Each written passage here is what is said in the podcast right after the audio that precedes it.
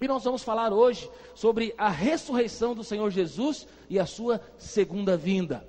Gostaria de convidar você a abrir a sua Bíblia comigo, primeira carta aos Coríntios, 11, verso 26. Nós vamos ler o trecho da palavra do Senhor, mas antes disso, deixa eu te dar uma introdução aqui, né? Hoje é culto de ceia também. E a ceia tem tudo a ver com a Páscoa. Então, nós vamos hoje ver as instruções que foi deixado por Paulo de como realizar a ceia, e essa palavra vai abençoar grandemente a nossa vida. Em Êxodo 12, o Senhor, ele, o próprio Deus, ele institui a ceia. A ceia foi instituída pelo Senhor. A palavra Páscoa é, é, significa passagem, significa pulo. Então, é, o Senhor, ele, ele livrou o povo, o povo de Deus, o povo de Israel, o povo de, toda a nação seria morta ali, os primogênitos, e o Senhor lhe deu uma direção para o seu povo, porque o Senhor, de alguma forma, ele guarda o seu povo, ele sustenta o seu povo. E o Senhor, ele deu uma direção ao povo de Israel, que eles deveriam passar o sangue do cordeiro no umbral ali da porta, e aquela, aquela casa seria pulada. Então o anjo da morte iria passar para levar os primogênitos, mas a casa que tinha o sangue do cordeiro, a marca do sangue do cordeiro, aquela casa seria livre da morte. Aleluia! E em Êxodo 12, então, é dito que a Páscoa é a celebração do livramento do povo de Deus. E o Senhor Jesus, ele celebrou a Páscoa. O Senhor Jesus, ele direciona e ali os discípulos, é preparado uma casa, um lugar, onde é celebrada a Páscoa. E Jesus, ele, além de comer ali, de participar do momento da comunhão com seus discípulos, Jesus, ele estabelece naquele momento a ceia. Então, a última Páscoa, é ali na última Páscoa, onde Jesus participa, ele estabelece a ceia do Senhor. Então, como crentes, como cristãos, nós não celebramos mais a Páscoa, nós celebramos a ceia do Senhor. O Senhor Jesus disse para mim e para você: fazer isso em memória de mim. Então, em memória do Senhor, nós estamos aqui para celebrar a ceia do Senhor. E o que, que nós celebramos? Nós celebramos o Cordeiro de Deus. O Cordeiro de Deus que ressuscitou. Então, hoje para nós é um dia de muita alegria. Hoje para nós é um dia de exultação, é um dia de muita felicidade, porque Jesus ressuscitou. Aleluia! O sacrifício de Jesus foi aceito. Glória a Deus. Se Jesus não tivesse morrido e ao terceiro dia ressuscitado, irmão, nós estávamos debaixo de condenação eterna.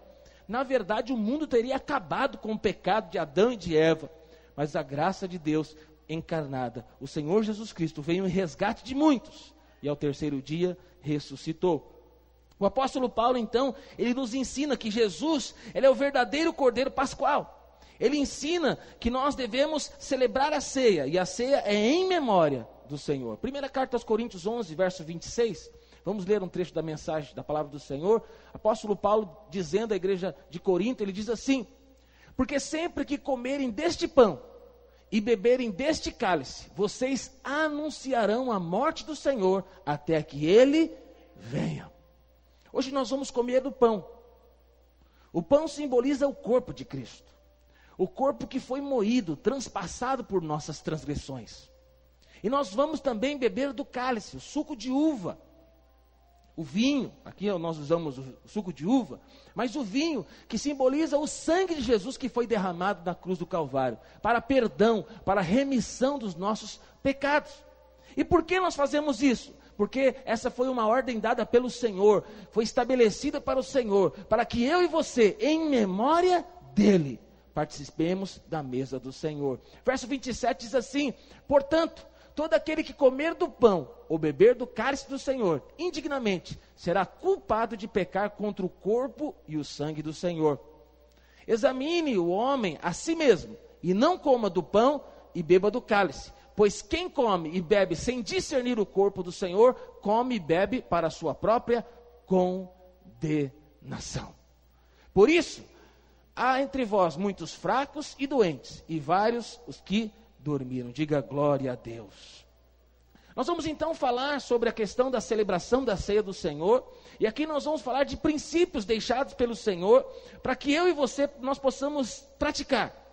E ao participar da ceia, o Senhor nos ensina, através do texto que nós acabamos de ler, que nós devemos olhar para quatro direções. Quantas direções? Quatro direções. Ao participar meia, na mesa do Senhor, precisamos olhar para quatro direções. E é o que nós vamos fazer hoje. E a primeira direção que nós devemos olhar está em 1 Coríntios 11, 26. Diz assim: Porque todas as vezes que comerdes do pão e beberdes do cálice, anunciai a morte, até que ele venha. A primeira direção que eu e você precisamos orar, olhar é para trás. E quando nós olhamos para trás, nós olhamos para a morte do Senhor Jesus. O Senhor Jesus, ele morreu. O Senhor Jesus, ele deixou toda a sua glória, veio ser um de nós, habitou no meio de nós. Ele veio para ser o padrão, o modelo, o exemplo a ser seguido. Mas ele não parou por aí, ele tinha uma missão. A missão dele era morrer na cruz do Calvário. Ele não podia morrer antes, a missão dele era morrer na cruz. E ele foi crucificado. Mas ao terceiro dia ele ressuscitou. Isaías 53, a palavra do Senhor diz assim: Jesus na cruz do Calvário, ele morreu pelos nossos pecados, levou sobre si as nossas dores e as nossas enfermidades. O castigo que nos traz a paz estava sobre ele, e pelas suas pisaduras fomos sarados. Aleluia. Ele morreu. Ele levou toda a condenação. Ele levou todas as chagas. Ele levou toda a enfermidade. Então, quando nós olhamos para trás, nós vemos o Cristo que se fez maldito por amor a mim e a você. Toda a maldição que havia na minha vida e na sua vida, o Senhor Jesus levou na cruz do Calvário. É interessante que quando o Senhor Jesus ele morreu, porque nós vamos olhar para a morte de Jesus, é agora é a direção que nós precisamos olhar. Quando Jesus havia morrido, as mulheres elas no outro dia foram correr para ir ver o corpo de Jesus, embalsamar o corpo, o corpo de Jesus, porque não deu tempo de ter todos os cuidados com o corpo de Jesus, e elas foram ali para o sepulcro. E é interessante que quando elas chegaram lá, elas foram surpreendidas, porque a pedra do fechamento do sepulcro tinha rolado estava aberta, o lacre havia sido rompido. E quando elas entraram, elas acharam que ia encontrar o corpo de Jesus. Mas quando elas entram ali no sepulcro, elas não encontram nada. Tudo que elas veem são anjos resplandecentes. E aí os anjos dizem o seguinte: por que você procura entre os mortos aquele que vive?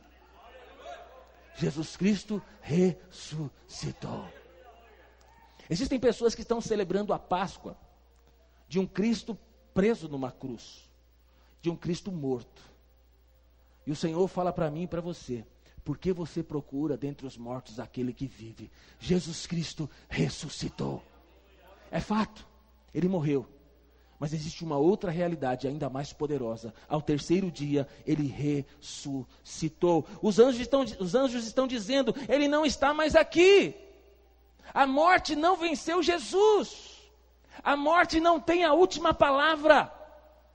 A morte, nós não, a nossa vida, irmão, não vai terminar num lugar fechado, escuro, gelado, sozinho.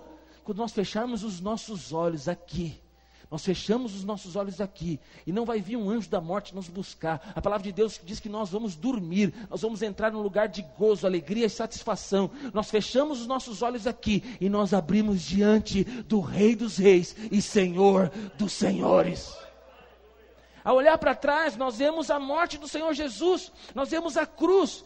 A cruz, ela traz muitos benefícios. Primeiro benefício que ela traz para mim e para você Primeiras cartas aos Coríntios 3, 15, 3 diz assim: Pois o que primeiramente lhe transmiti foi o que recebi, que Cristo morreu pelos nossos pecados, segundo as Escrituras, foi sepultado e ressuscitou no terceiro dia, segundo as Escrituras.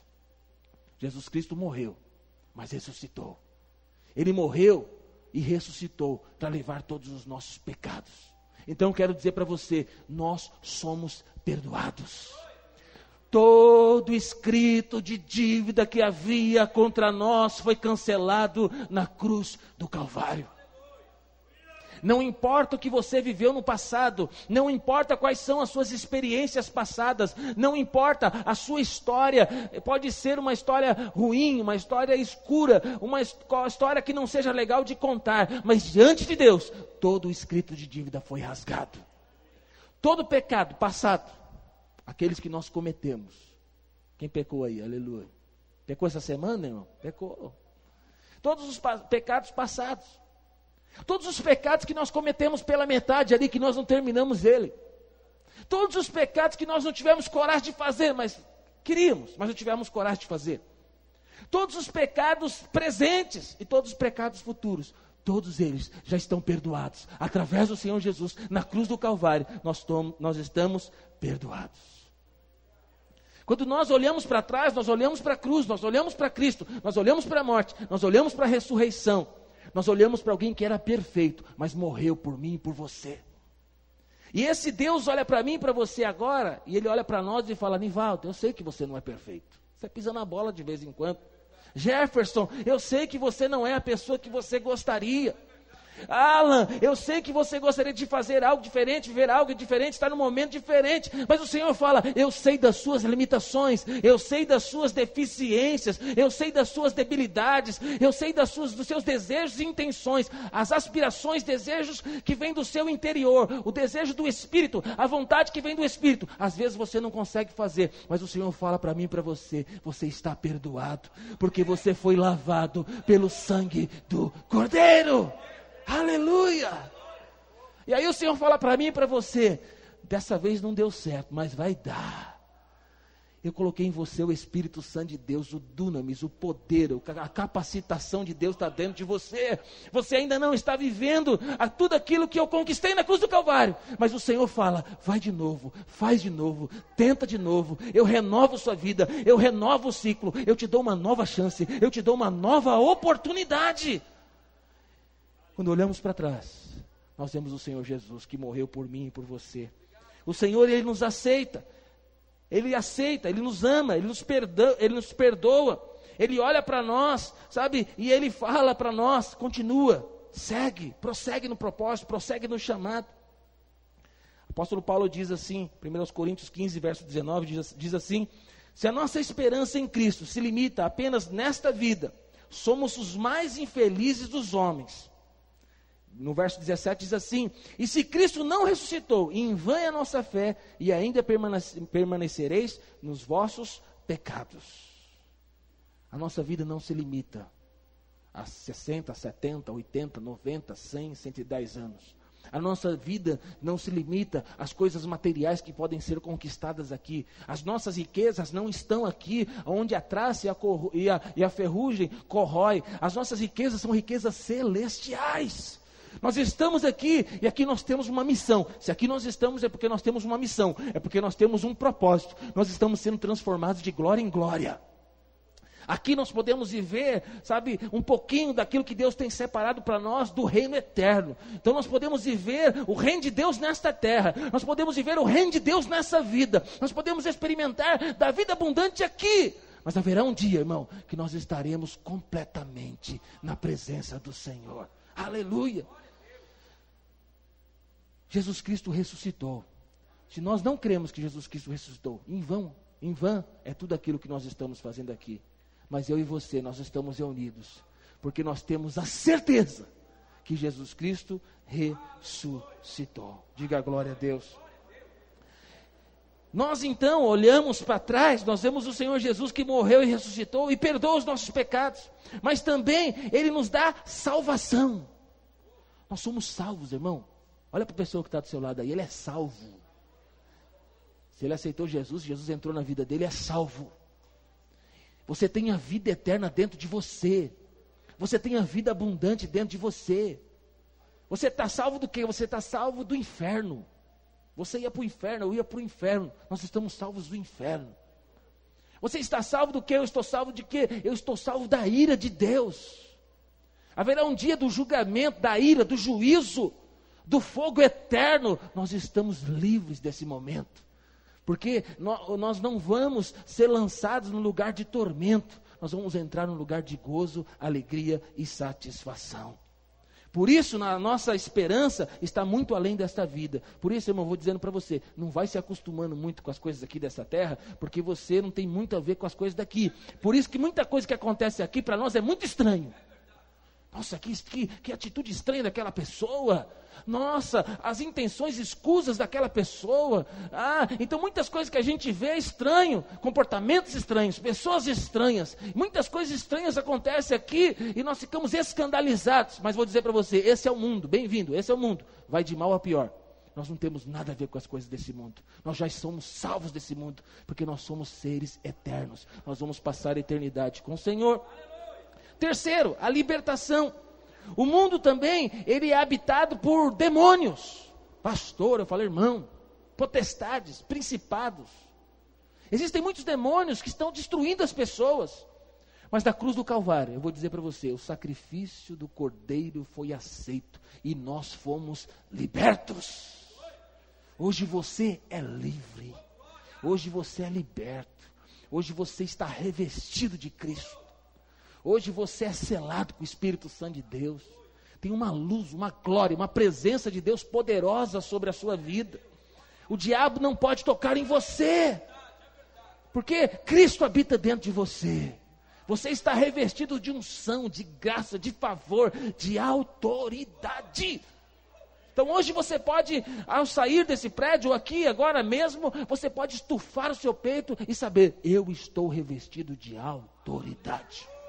Quando você sai para o mundo, para o seu trabalho, para o seu dia a dia, saiba, você está revestido de autoridade. Quando o diabo olha para você, existe o sangue de Jesus que foi derramado sobre a sua vida. Quando você abre a sua boca, irmão, o inferno estremece. Por isso que crente cheio do Espírito Santo, da glória a Deus, da aleluia, fala. As pessoas do mundo lá, elas falam também, e você percebe que tem ambientes que ficam carregados de demônios. Mas você pode perceber, irmão, é só você dar um glória a Deus num lugar carregado de demônio. Glória a Deus, aleluia. Quando você começa a falar das coisas de Deus, a autoridade que Deus te deu, muda todo o ambiente. Você foi liberto e Deus vai usar a sua vida para libertar muitas pessoas. Primeiro, nós vamos olhar para trás. Segundo, a Bíblia nos orienta no verso 26 diz assim: Porque todas as vezes que comerdes do pão e beberdes do cálice, anunciais a morte do Senhor, até que ele venha, e ele virá, assentado num cavalo branco, aleluia. E na sua coxa está escrito: Rei dos Reis e Senhor dos Senhores. Nós devemos olhar para trás, para a cruz, para a morte, mas nós temos que olhar para frente. Sabe por quê? Porque ele virá. A maior esperança da igreja é a volta do Senhor Jesus. A nossa esperança não está nos políticos. A nossa esperança não está nas pessoas. A nossa esperança está em uma pessoa: Jesus Cristo, o Cordeiro de Deus. Ele virá sentado num cavalo branco. Essa, na verdade, é a maior esperança da igreja. Todos os crentes de todas as gerações esperaram a volta do Senhor Jesus. O apóstolo Paulo, os, os discípulos, depois que ele foi, aguardavam a sua volta. Ah, Augustinho, Toda a igreja primitiva, todos os grandes homens de Deus aguardavam Jesus na, voltar na sua geração. Eu quero fazer uma pergunta para você: você espera a volta do Senhor Jesus? Você está preparado para a volta do Senhor Jesus? Irmão, eu vou dizer para você: a coisa está feia. Mateus 24 fala, quando os discípulos perguntam para Jesus como seria né, o fim das coisas, Jesus explica ali, você lê em casa. Mas Ali nós vemos que a coisa, o mundo vai de mal a pior. Pastor, vira essa boca para lá. Não, não sou eu que estou falando, é Jesus disse. Então, se Jesus disse, vai de mal a pior. Alguns teólogos chegam a dizer que a igreja vai quase que entrar em extinção. Tem igreja fechando hoje, irmão. Tem crente que talvez não volta nunca mais para o prédio para reunir. Tudo isso aponta. Tem muito crente que está frio hoje. Tem muito crente que está gelado. Tem muito crente que virou crente BBB, Big Brother Brasil. Agora ele sabe tudo Big Brother, nada de, de, de reino de Deus, de coisa de Deus, de, de das, das coisas celestiais. Ele virou um maratonista de Netflix. Ele, ele deixou as coisas de Deus e agora está cheio do mundo. Agora está cheio de, de coisas do mundo. Isso, na verdade, tudo isso, eu não estou falando que você não pode ver essas coisas. Quando eu falo ver essas coisas, Netflix, BBB, eu acho que não deveria. Mas aí, a vida é sua, você faz o que você quiser. Não que você não possa, sabe, de repente assistir o seu filme e tal, mas cuidado. Porque só tem dois lugares para você pegar valores. Ou você pega valores do mundo, ou você pega valores de Deus. E vou dizer para você, os valores de Deus estão da palavra de Deus. Quando nós estamos congregando, isso é algo poderoso. Mas muitas pessoas estão se enchendo apenas das coisas do mundo. Eu e você, nós precisamos, sabe, saber que o mundo vai de mal a pior. O, é como uma gestação, é como uma mulher que está em dores de parto. As coisas estão aumentando. Quem é mulher aqui já teve um bebê, um filho, sabe? É, a maioria não sabe porque não teve as contrações. Né? Foi lá e cortou e tirou o bebê. Mas quem teve as contrações sabe que vai marcando o espaçamento das contrações e cada vez mais a, a, a contração vai ficando cada vez mais forte num tempo menor. Até o momento que o médico fala, é o tempo de ir porque a criança vai nascer. Assim é o mundo. O mundo está no momento aonde o Senhor Jesus, ele vai vir e as contrações estão acontecendo, pandemias, traições, eh, mortes e muitas coisas estão acontecendo. E eu vou dizer para você, o Senhor Jesus, ele está à porta, ele virá. A volta do Senhor Jesus, como será, pastor? A Bíblia diz, Mateus 24, 30, diz assim: Então aparecerá no céu um sinal do Filho do Homem. Todos os povos da terra lamentarão e verão o Filho do Homem vindo sobre as nuvens do céu, com poder e muita glória. A Bíblia diz que muitos povos, ou todos os povos da terra, vão lamentar. Sabe por quê? Porque ignoraram a palavra, porque zombaram dos crentes Aí o Senhor Jesus voltou. Para eles vai ser um dia de muita lamentação, choro, ranger de dente, um dia terrível. Mas para nós será o dia mais glorioso da terra. Por quê? Porque a vinda do Senhor Jesus será uma vida pessoal, será uma vida física. Ele virá buscar a sua noiva sem mácula, sem ruga e sem defeito. Irmão, eu e você tem que estar todos os dias, acordar de manhã e falar: Ora, Maranata, ora vens, Senhor Jesus, vem me buscar, vem buscar a sua igreja. Eu não sei você, vezes eu falo: Senhor, o que, que eu estou fazendo nessa terra ainda? O que, que eu estou fazendo aqui, Senhor? Que, que nós estamos fazendo? Aí fala, o Senhor fala, é, desse lado você vai ficar aí por enquanto. Fala, tá bom, Senhor, então vou cumprir a minha missão. Mas Maranata, ora vem, Senhor Jesus. Porque o viver é viver para Cristo, irmão. Não vale a pena viver para outra coisa. Viver correndo atrás de dinheiro, viver correndo atrás de fama, viver correndo atrás de reconhecimento, viver correndo atrás de um carro novo, viver correndo atrás de uma casa nova. Se você conseguir conquistar essas coisas na vida, ok, mas muitas pessoas não vão conquistar nada disso. E glória a Deus, sabe por quê? Nós vamos viver para a glória de Deus. Nós vamos viver para desfrutar da presença do Senhor. Nós vamos viver todos os dias. Estou vivo, vou viver para a glória de Deus, mas vou aguardar a volta do Senhor Jesus. A sua vinda será pessoal e física. Isso foi dito por, pelo próprio Senhor Jesus, isso foi dito pelos anjos. Atos 1, verso 11. A Bíblia diz assim: Jesus dizendo: Varões galileus, porque estáis olhando para as alturas? Esse Jesus que dentre vós foi assunto ao céu, assim virá do modo como viste subir. Ele virá do, mo do modo que viste subir. Ele virá de forma pessoal e física. Diga glória a Deus. Segundo, a sua vinda será uma vida visível. Mateus 24, 27 diz assim: Porque assim como o relâmpago sai do Oriente e se mostra até o Ocidente, assim há de ser a vinda do Filho do Homem. Todos os olhos verão, como um relâmpago. Quem está aqui em Mauá vai ver. Quem está lá no Japão vai ver. Todos os olhos verão a volta do Senhor Jesus. A sua volta será visível. A Bíblia também diz que a sua vinda será gloriosa e triunfal. A segunda vinda de, do Senhor Jesus será pessoal, física, visível, gloriosa e triunfal. A primeira vinda de Cristo, como é que foi? Uma vinda de humilhação. Ele veio, ele não tinha nem onde reclinar a sua cabeça. Não tinha um lugar de hospedaria para que ele pudesse nascer. Ele, ele, durante toda a sua vida, ele abriu mão de toda a sua glória. Ele poderia viver com muita glória, mas ele abriu mão da sua glória. Ele se humilhou. Então a sua primeira vinda é uma vinda de humilhação. Ele não tinha, ele não tinha um animal para poder andar. A sua entrada triunfal foi no jumentinho emprestado, arrastando as pernas. A primeira vinda é uma vinda de humilhação. Imagina um cara do meu tamanho assim, não sei qual tamanho que era de Jesus, mas sentado no jumentinho arrastado e entrando em Jerusalém.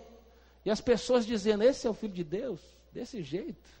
Eles não esperavam esse. A primeira vinda de Jesus foi uma vida de humilhação, mas a segunda vinda, ele virá. Os seus olhos são como chamas de fogo, os seus pés como de latão reluzente a sua voz sai como uma espada afiada, e na sua coxa está escrito Rei dos Reis e Senhor dos Senhores. A sua vinda será uma vinda gloriosa. Aleluia. A sua vinda também será uma vinda repentina e inesperada. Mateus 24, 37. A palavra de Deus diz assim: Pois assim como foi nos dias de Noé, também será a vinda do filho do homem. Então, aqui está sendo feita uma relação com os dias de Noé. E o próprio texto explica para nós.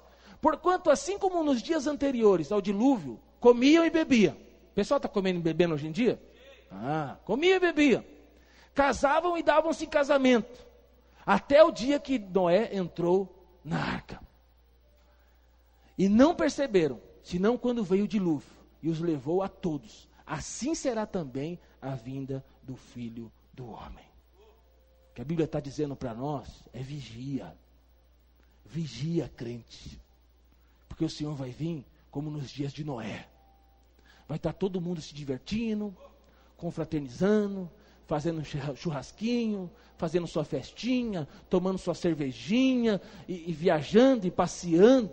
E assim como nos dias de Noé, as pessoas estarão despercebidas e o Senhor Jesus voltará. Mas ele vai voltar para buscar a sua igreja. Aleluia. Para o mundo vai ser um dia de alimentação. Para nós vai ser um dia de grande glória. Aleluia. Terceiro, nós devemos olhar para trás, para a cruz, para a morte de Jesus, para a ressurreição. Devemos olhar para frente, porque o Senhor virá buscar a sua noiva, sem mácula, sem ruga e sem defeito. Terceiro, devemos olhar ao nosso redor. Olha para o seu lado aí. Tem uma pessoa bonita do seu lado aí, cheirosa, aleluia, que se preparou, porque nós nos preparamos para vir a um culto ao Senhor, aleluia. Dizem os tradicionais que quando você vem para o culto, você tem que colocar a sua melhor roupa. Mulher, você tem que gastar a sua maquiagem mais cara. Você tem que usar aquele batom que você só usa para ocasiões especiais. Você tem que ah, pegar aquela correntinha, sei lá. Você tem que vir das, com a sua melhor roupa, porque você veio para cultuar ao Senhor, para buscar o Senhor. Então é um dia de buscarmos ao Senhor. Precisamos olhar ao nosso redor. 1 Coríntios 11, 20 diz assim: Quando vocês se reúnem, dando aqui, apóstolo Paulo dando instruções para a igreja de Corinto, quando vocês se reúnem, não é para comer a ceia do Senhor, porque cada um come a sua própria ceia, sem esperar pelos outros. Assim, enquanto um fica com fome, o outro se embriaga. Aí eu preciso te explicar o contexto aqui. A gente gosta de comer, gosta ou não gosta? gosta de festa, gosta de tudo isso. Mas o que acontece? Na igreja que nós acabamos de ver aqui, na igreja de Corinto, e a igreja, o que, que, elas, o que, que eles faziam? Irmão? Antes de celebrar a ceia, como nós celebramos, como foi instituído pelo Senhor Jesus, eles tinham um momento da comunhão, da confraternização, dos comes e bebes, trazendo para a linguagem de hoje do junta panela. Já fez com a sua família isso? Cada um leva uma coisinha, cada um prepara uma coisa. Nós somos uma igreja em células. Igreja em células faz muito isso, né? Vai reunir o discipulado, vai reunir a célula. Então todo mundo vai para uma casa, mas cada um leva, um leva o arroz, não sei das quantas, com a mistura e tal. O outro leva o suco, o outro leva aquele negócio que não pode tomar muito, Coca-Cola. E cada um leva uma coisa tal e junta tudo lá. E aí todo mundo almoça e tem um momento de confraternização. O que, que o apóstolo Paulo está exortando aqui? Ele está exortando o seguinte, porque sempre tem uns, tem, tem ricos no meio do povo de Deus, tem ou não tem? Aleluia. Aquele pessoal que tem mais grana, né, que, e tal. E na igreja de Corinto, o que acontecia? O pessoal que tinha mais dinheiro, eles levavam comidas melhores. E aí eles levavam das suas comidas melhores, dos seus banquetes, e o apóstolo Paulo está exortando, porque eles chegavam mais cedo, Aquele não era o refrigerante Dolly, né? Era um refrigerante mais caro, aquelas coisas mais. É, então, eles, na verdade, de uma bebida melhor, de uma comida melhor, e eles se reuniam. E haviam partidos, havia separações, havia ali divisões entre eles, separações. Então, e, e uns comiam, se enchiam, se fartavam, irmão, os crentes até ficavam bêbados. E tem gente que falava que não era vinho, era suco de uva, mas não tem como ficar bêbado com suco de uva, irmão, era vinho. Então, na confraternização ali do povo, havia pessoas que se embriagavam e o apóstolo Paulo ele vem para exortar. Por quê? Porque como pode um estar tá com a sua barriga cheia, farto, e o outro não ter comido nada? Então, o que o apóstolo Paulo está exortando aqui é o seguinte: nós precisamos olhar ao nosso redor. Nós precisamos enxergar a pessoa que está do nosso lado. Olhe para trás. Olhe para a cruz de Cristo, aquele que morreu e ao terceiro dia ressuscitou. Olhe para frente, não viva despercebido. O Senhor Jesus virá buscar a sua noiva, a sua igreja. Mas presta atenção, igreja, a exortação para nós. Olha para o irmão que está do seu lado. Ele é membro do corpo de Cristo. Se o meu dedinho tomar uma martelada, já deu uma martelada no dedo? Já fechou a porta do carro no seu dedo? Quem teve essa experiência fantástica? Irmão, você vai na lua e volta, é maravilhoso. Quando você dá uma martelada no seu dedo, você machuca um dedinho, não tem jeito, todo o seu corpo ele sofre. Todo o seu corpo ele se volta para aquele problema. Nós somos membros do corpo de Cristo. E nós precisamos estar atentos para os nossos irmãos. Aquele que parece ser o menor, aquele que parece ser insignificante, que não é, aquele que parece ser despercebido, que não deveria ser. Essa pessoa, ela é importante. Essa pessoa, ela precisa ser assistida. Por isso nós, no domingo de ceia, nós pedimos para os irmãos que podem, se possível, traga uma, uma, ah, uma cesta básica, um quilo de alimento, por quê? Porque talvez a maioria de nós temos em casa o básico, o alimento, a comida. Mas existem irmãos que não têm. E esses irmãos que não têm, não possuem, nós precisamos assistir, nós precisamos ajudar. Nossa função como igreja é olhar ao nosso redor e ajudar uns aos outros. Às vezes ajuda, irmão, vai ser um alimento, uma cesta básica. Se você tem alguém para dar o alimento, cesta básica, dê, irmão. Eu mesmo vi algumas pessoas que caminham mais próximas de mim da rede, que eles fizeram ovos de Páscoa e entregaram. Eu fiquei tão feliz, sabe, de ver que, que ninguém falou nada para eles. Eles fizeram e entregaram. Não é maravilhoso, sabe, ver o povo de Deus doando, se dando, entregando, fazendo, indo para a comunidade.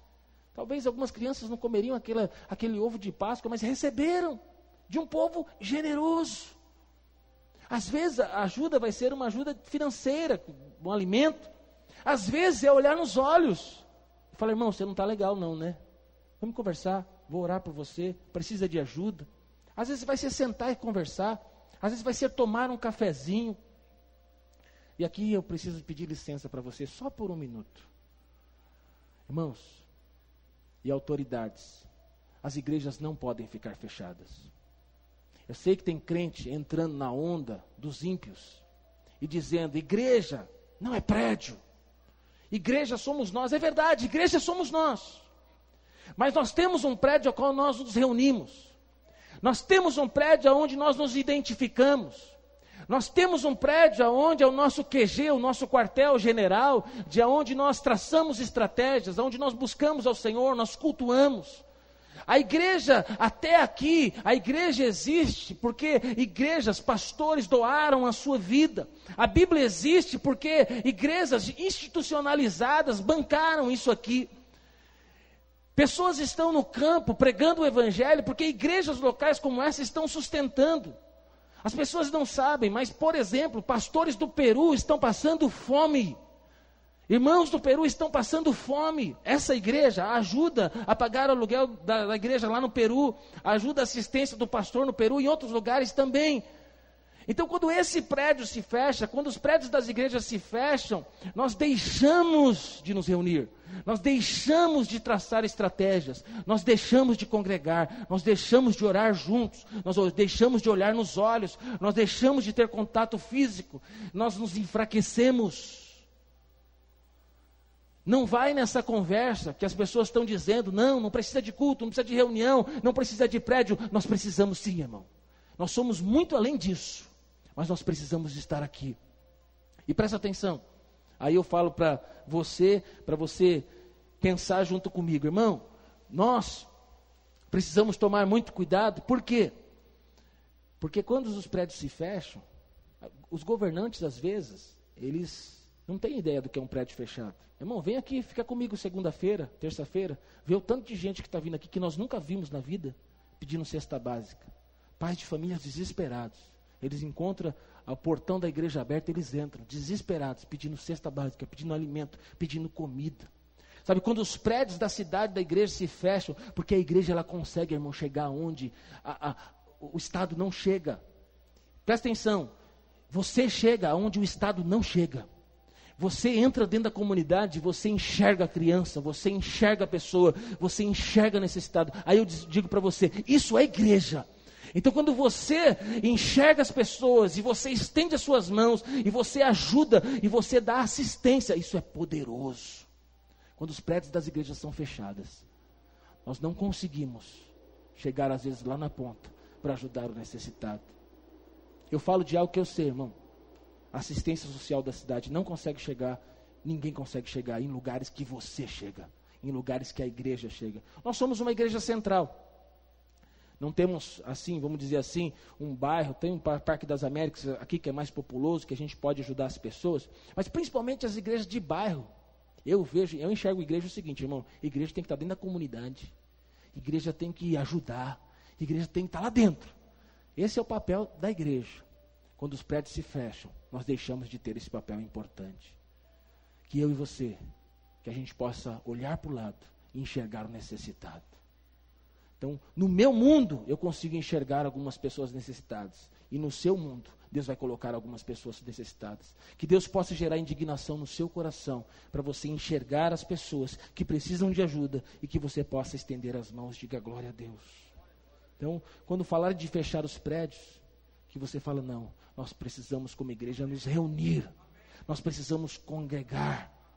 Nós precisamos dos dízimos, sim.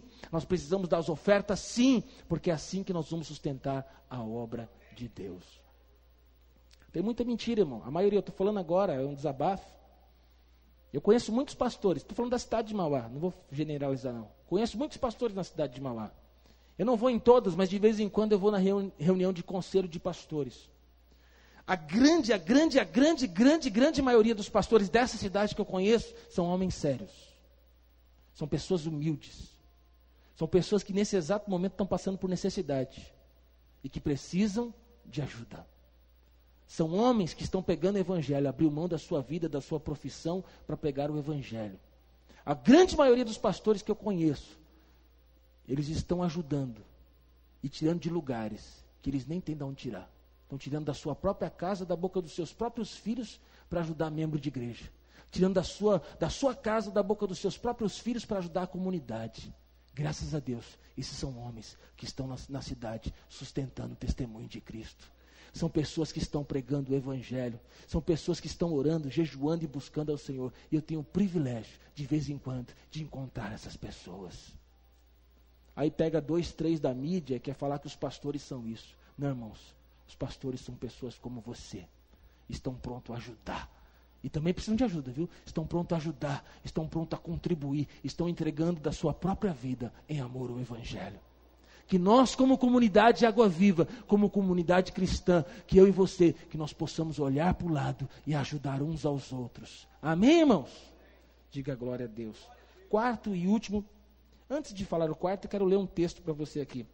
Mateus 25, verso 31, diz assim: Jesus dizendo, agora é Jesus, diz assim: quando o filho do homem vier em sua glória, com todos os anjos, assentar-se-á no seu trono na glória celestial. todas as nações serão reunidas diante dele, e ele separará umas das outras, como o pastor separa as ovelhas dos bodes. E colherá as ovelhas, uns à sua direita e os bodes à sua esquerda. Então o rei dirá, agora sim, ó, então o rei dirá aos que estiverem à sua direita: Venham benditas do meu Pai, recebam como herança o reino que lhes foi preparado desde a criação do mundo. Pois eu tive fome e vocês me deram de comer. Eu tive sede e vocês me deram de beber. Fui estrangeiro e vocês me acolheram.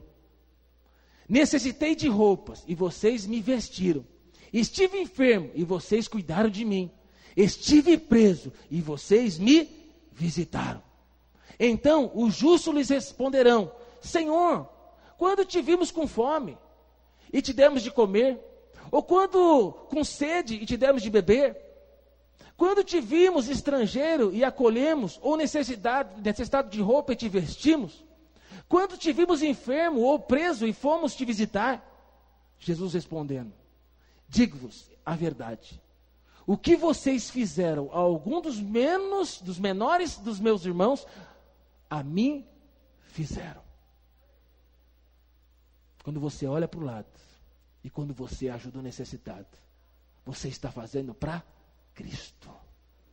E vou dizer para você: vai ter uma recompensa. Vinde benditos de meu Pai.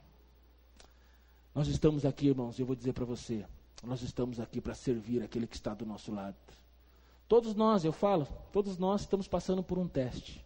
Alguns têm muito, alguns têm pouco. O que está passando por pouco, às vezes está dividindo o pouco que tem. O que tem muito, irmão, glória a Deus, Deus te abençoou, tem te prosperado, que você possa ser um canal de Deus para abençoar a vida de outras pessoas. Quarto e último, a Bíblia diz assim, 1 Coríntios 11, verso 28, diz assim: Examine-se, pois, o homem a si mesmo, e assim coma do pão, e beba do cálice.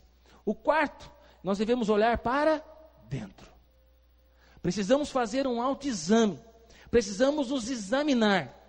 Momento de participar da ceia é do momento de nos, de nos examinar. Então, preste atenção. Eu não devo fugir da ceia por causa do pecado. Eu tenho que fugir do pecado por causa da ceia. A minha dignidade como um crente não, tá, não está em eu fazer uma reflexão e, e achar que eu não sou pecador. Porque se eu fizer uma reflexão e achar que eu mereço participar da ceia, tem alguma coisa errada. Todas as vezes que nós formos nos examinar, nós vamos achar que nós vamos ver que nós somos indignos. Jesus, eu não sou digno de participar da mesa. Mas quando nós fazemos a reflexão e nos encontramos indignos, o Senhor Jesus, ele se apresenta a nós. E através de Cristo, do sangue derramado da cruz do Calvário, eu posso participar da ceia do Senhor. Então, quando eu vou participar da ceia sendo merecedor, quando eu vou participar da ceia cheio de pecado, porque se eu vou, se eu estou porque tem gente que às vezes fala o seguinte: eu vou sair daqui, eu vou passar no motel e vou participar da ceia antes, mas depois eu vou passar no motel. Esse não deve participar da ceia. Porque esse quer participar da ceia e viver uma vida de pecado. Mas aquele que entendeu o Evangelho, ele vai abrir mão do pecado. Porque ele quer participar da ceia. Ele quer viver uma vida santa. E quando eu e você pecar e falhar, o Senhor Jesus já morreu por mim e por você. Então, a nossa dignidade, eu devo participar da ceia. Eu sei que eu não sou digno de participar, mas Jesus Cristo se apresenta a mim e a você. 1 Coríntios 11, 27 diz assim: Pois aquele que comer do pão e beber do cálice do Senhor indignamente será réu do corpo e do sangue do Senhor. Então não posso participar da mesa do Senhor de qualquer jeito. Eu vou fazer um autoexame, vou descobrir que eu não sou digno, mas o Senhor Jesus vai se apresentar a mim e a você. Devo participar da ceia, não posso participar da ceia sem discernimento. Por quê? Porque a Bíblia diz que quem come e bebe sem discernir o corpo, come e bebe juízo. Eu não quero juízo, irmão. A Bíblia diz que na igreja de Corinto havia muitos fracos, doentes e alguns que morreram porque participavam da ceia de qualquer forma. Se a ceia, se participar da ceia de qualquer jeito pode trazer essas coisas para a nossa vida, eu quero dizer para você, ao contrário também é verdade. Quando eu faço uma reflexão, quando eu participo da mesa do Senhor, Irmão, quero dizer para você, você sai daqui fortalecido. Quando você participa da ceia do Senhor, você recebe cura de Deus. Então, você hoje vai participar, vai fazer uma reflexão. Jesus vai se apresentar a você como um cordeiro que tira o pecado do mundo, ele vai te lavar, ele vai te perdoar, você vai comer do pão, você vai beber do cálice e você vai receber da vida de Deus. Se você está comigo e quer participar da ceia do Senhor, quero convidar você a se colocar de pé, que esse momento, que eu e você possamos olhar para trás e possamos ver Cristo, aquele que morreu e ao terceiro dia ressuscitou. Que hoje nós possamos olhar para frente e que nós possamos aguardar a vinda do Senhor Jesus. Ele virá. Ele vem. O, Senhor, o apóstolo Paulo nos ensina também que eu e você nós possamos olhar para o lado e enxergar o necessitado, enxergar o irmão, que nós possamos estender as nossas mãos e que para olhar dentro de nós, fazer um autoexame, e agora nós vamos fazer isso. Ao fazer o autoexame, nós vamos achar indignos, mas o Senhor Jesus se apresenta a mim e a você. Vamos adorar o Senhor? Glória a Deus. Aleluia.